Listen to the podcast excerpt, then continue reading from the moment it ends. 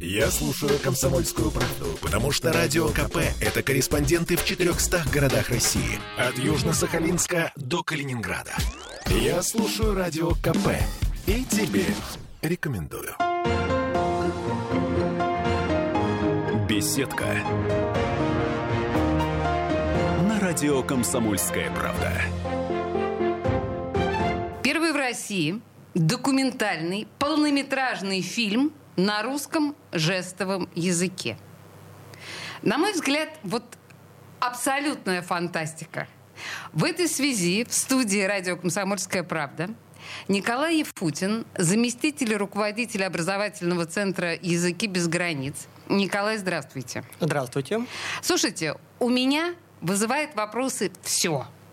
Я сейчас сразу скажу нашим слушателям, что если вы не понимаете, да, что такое вот это вот э, русский жестовый язык, вы понимаете, это язык для слабослышащих? Или как это правильно сформулировать? Да, это язык, на котором общаются глухие, слабослышащие и даже слышащие э, люди в нашей стране. Дальше, следующий фантастический момент в этой ситуации. Это не просто документальный полнометражный фильм, а фильм называется «По следам Александра Невского». Да.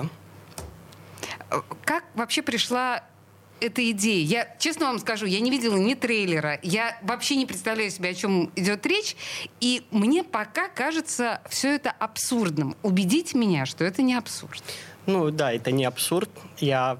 У нас завтра премьера. Угу. Я вчера посмотрел наш фильм честно сказать, я не ожидал, что он получится настолько крутым. У меня столько раз мурашки пробегали, столько раз я наслаждался красотой, которая на экране.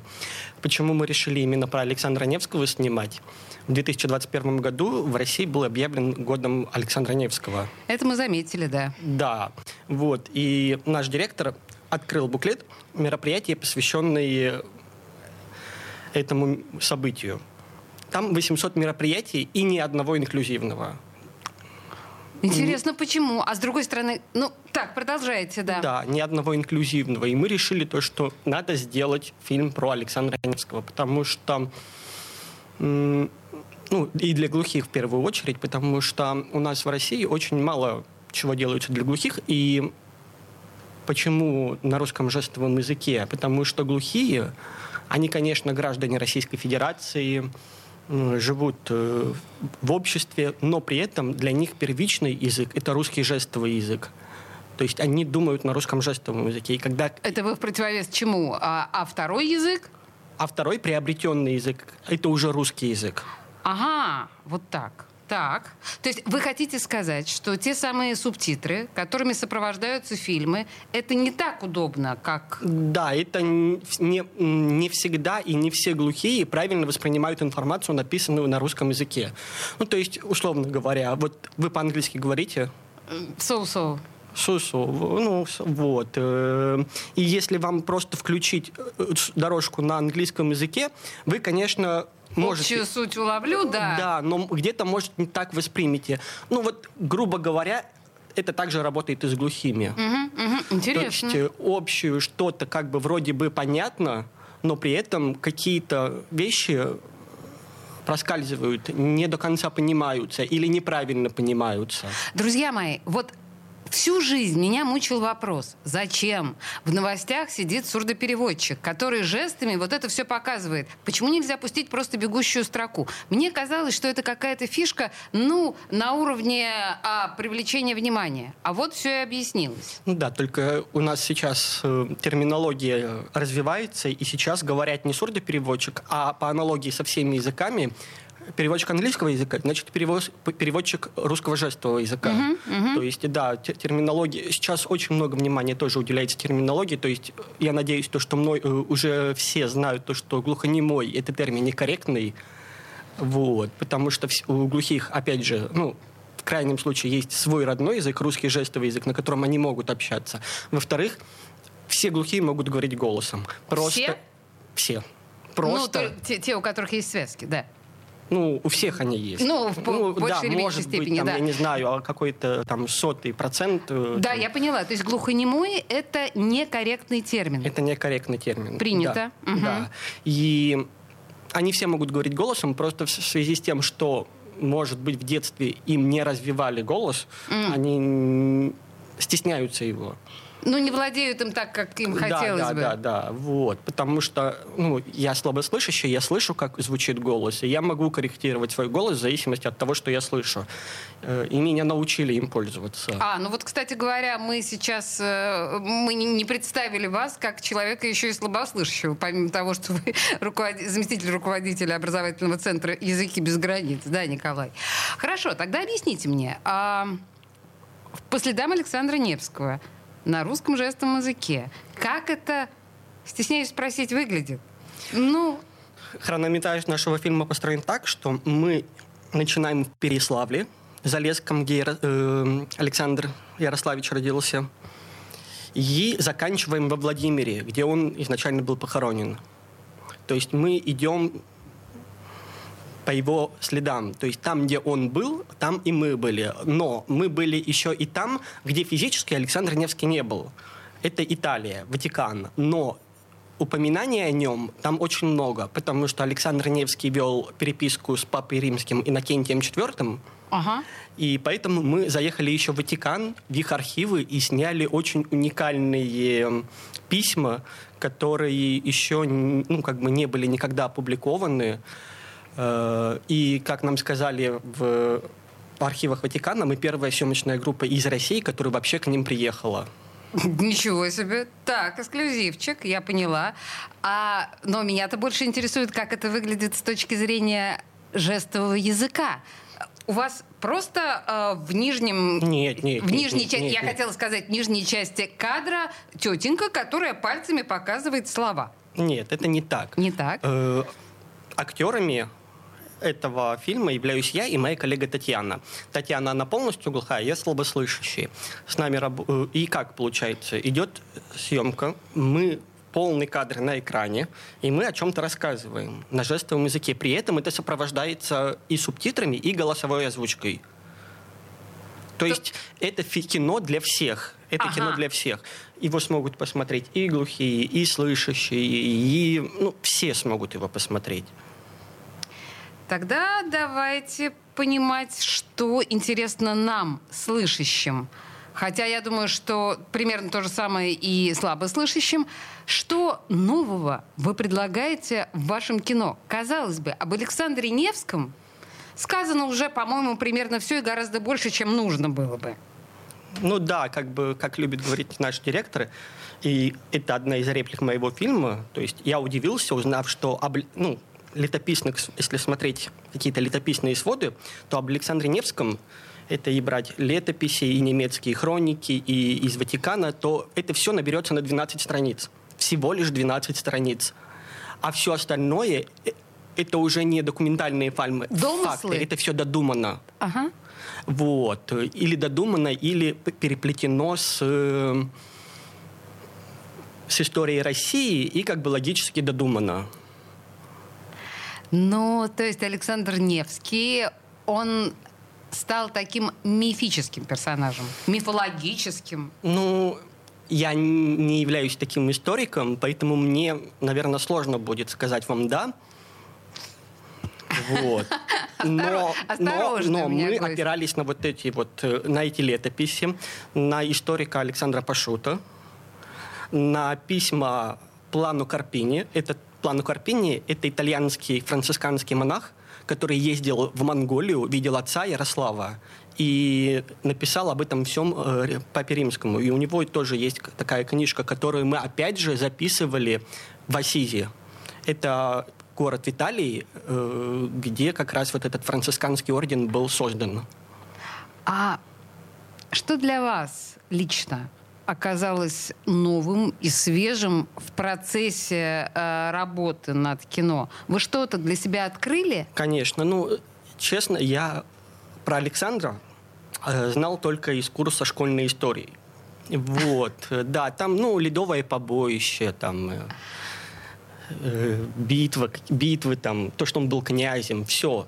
Ага, ага. Вот, тоже как бы его образ как э, святого князя, э, я видел. И все. Э, как бы на самом деле очень много было потом добавлено к его образу. Есть несколько разных э, способов, как его э, изображают на иконах. Есть он как э, князь, есть как он как монах в схеме. То есть самые разные его изображения есть. Значит, я сейчас услышала словосочетание «он как монах в схеме». Меня сразу от обратного. А вы про личную жизнь э, Александра Невского что-то узнали? Э, да, то, что он э, рассорился со своим сыном Василием, который поддержал э, вольнолюбивых новгородцев, когда они отказались платить дань монголам. И Александр, Александру пришлось э, Владимира из Новгорода в такую ссылку отправить во Владимир к себе. Это же есть в фильме. Да, мы об этом рассказываем. Еще раз, какой хронометраж фильма? Два часа. А, мой гость сказал, что премьера завтра, на самом деле, не совсем так. Это за, мы записываем просто. Какого числа премьера, во сколько? Как, как это можно посмотреть? 28 марта в Лендоке мы проведем премьеру. В 7?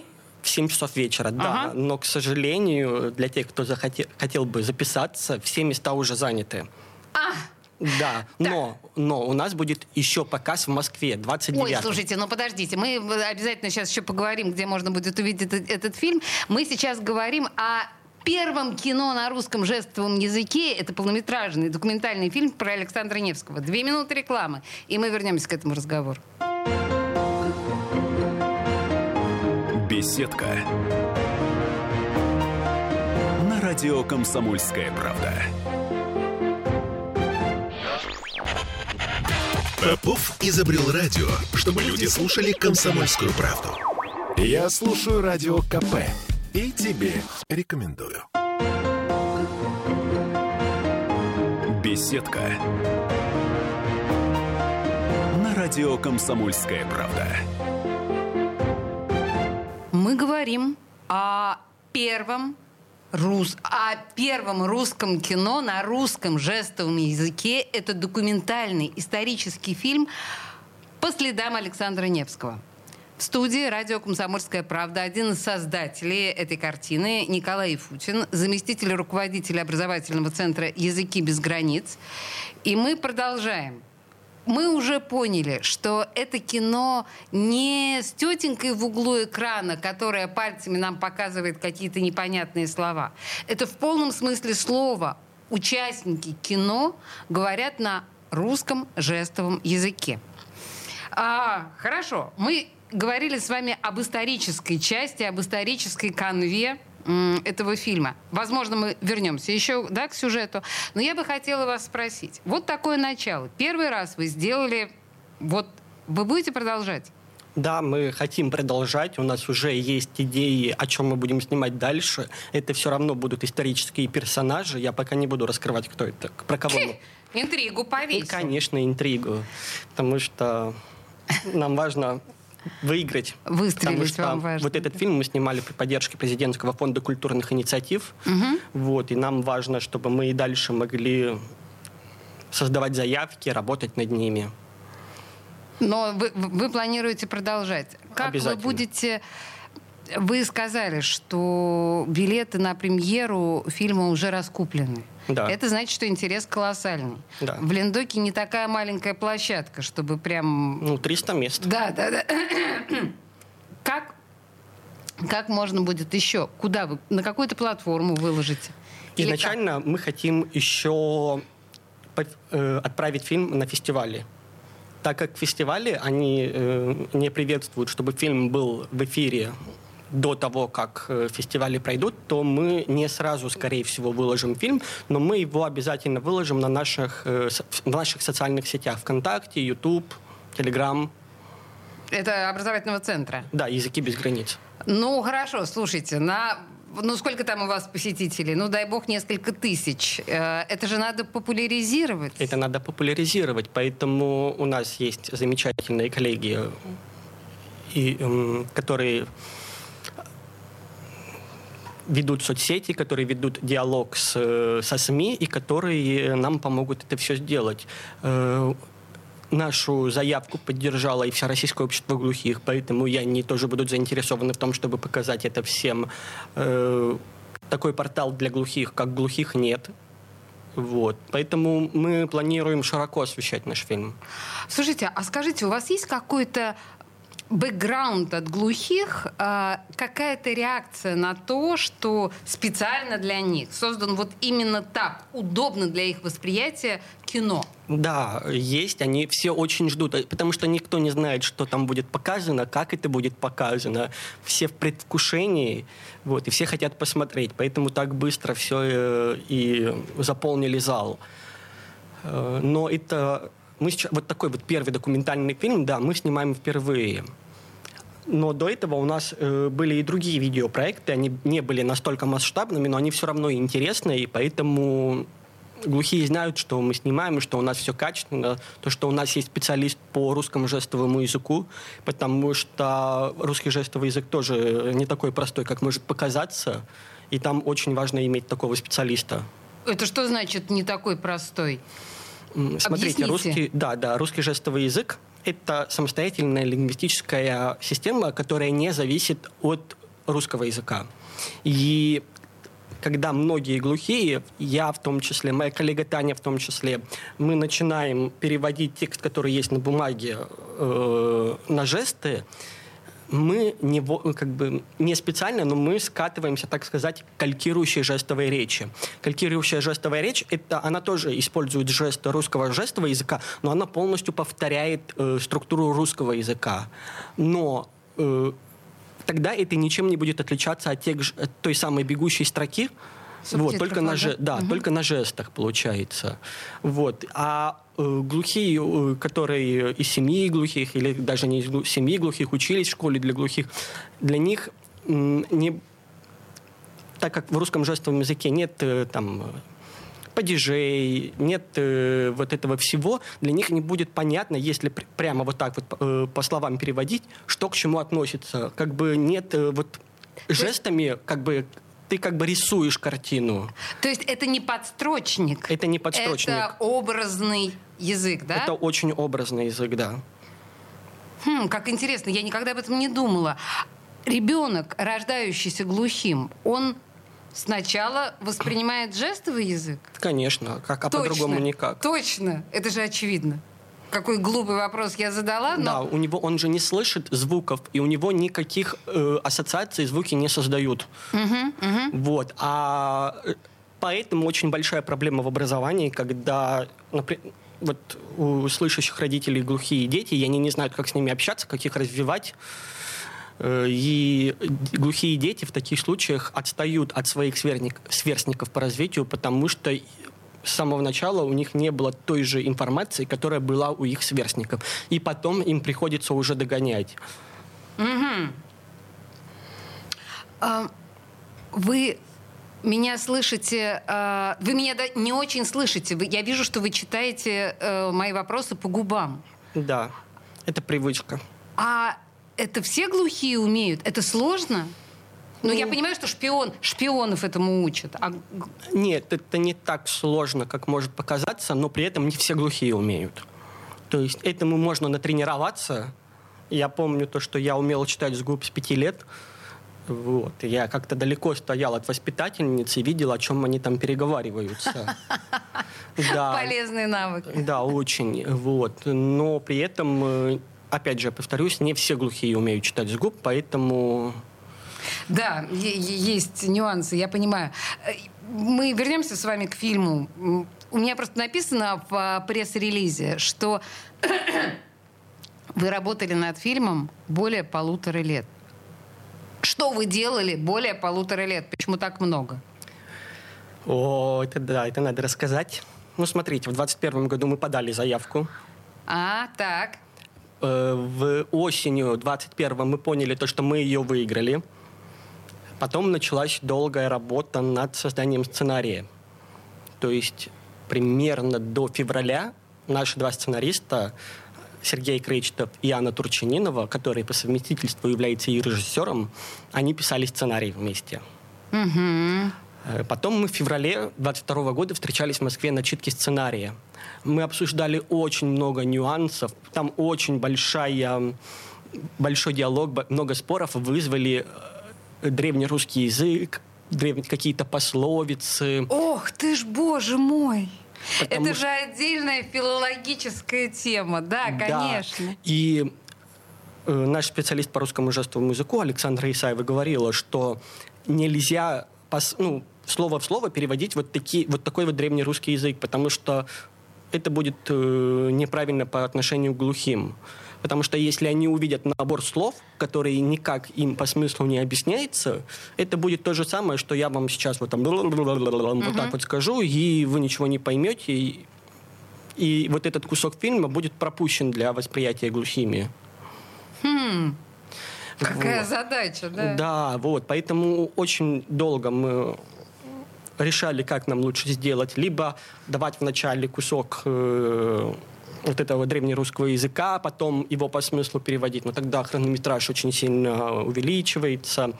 Ну, все-таки пришли к единому выводу, как мы все будем делать. И потом начал- начался процесс, эм, как сказать, подготовки к съемкам. Мы планировали то, что мы на три дня съездим в Владимир, на три дня съездим в Псков, на три дня вот так вот, туда-сюда.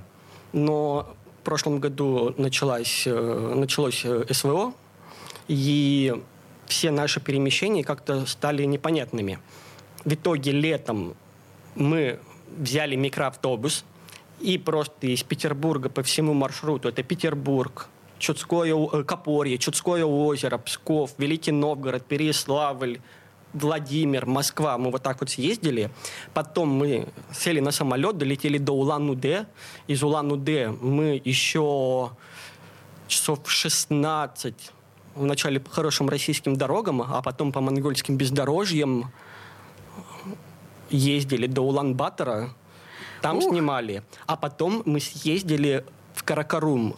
Это что? Это такой город, раньше он называл, ну, сейчас по-монгольски он называется Хархарин, а город Каракарум – это место, где сидели, это была столица Монголии, Монгольской империи.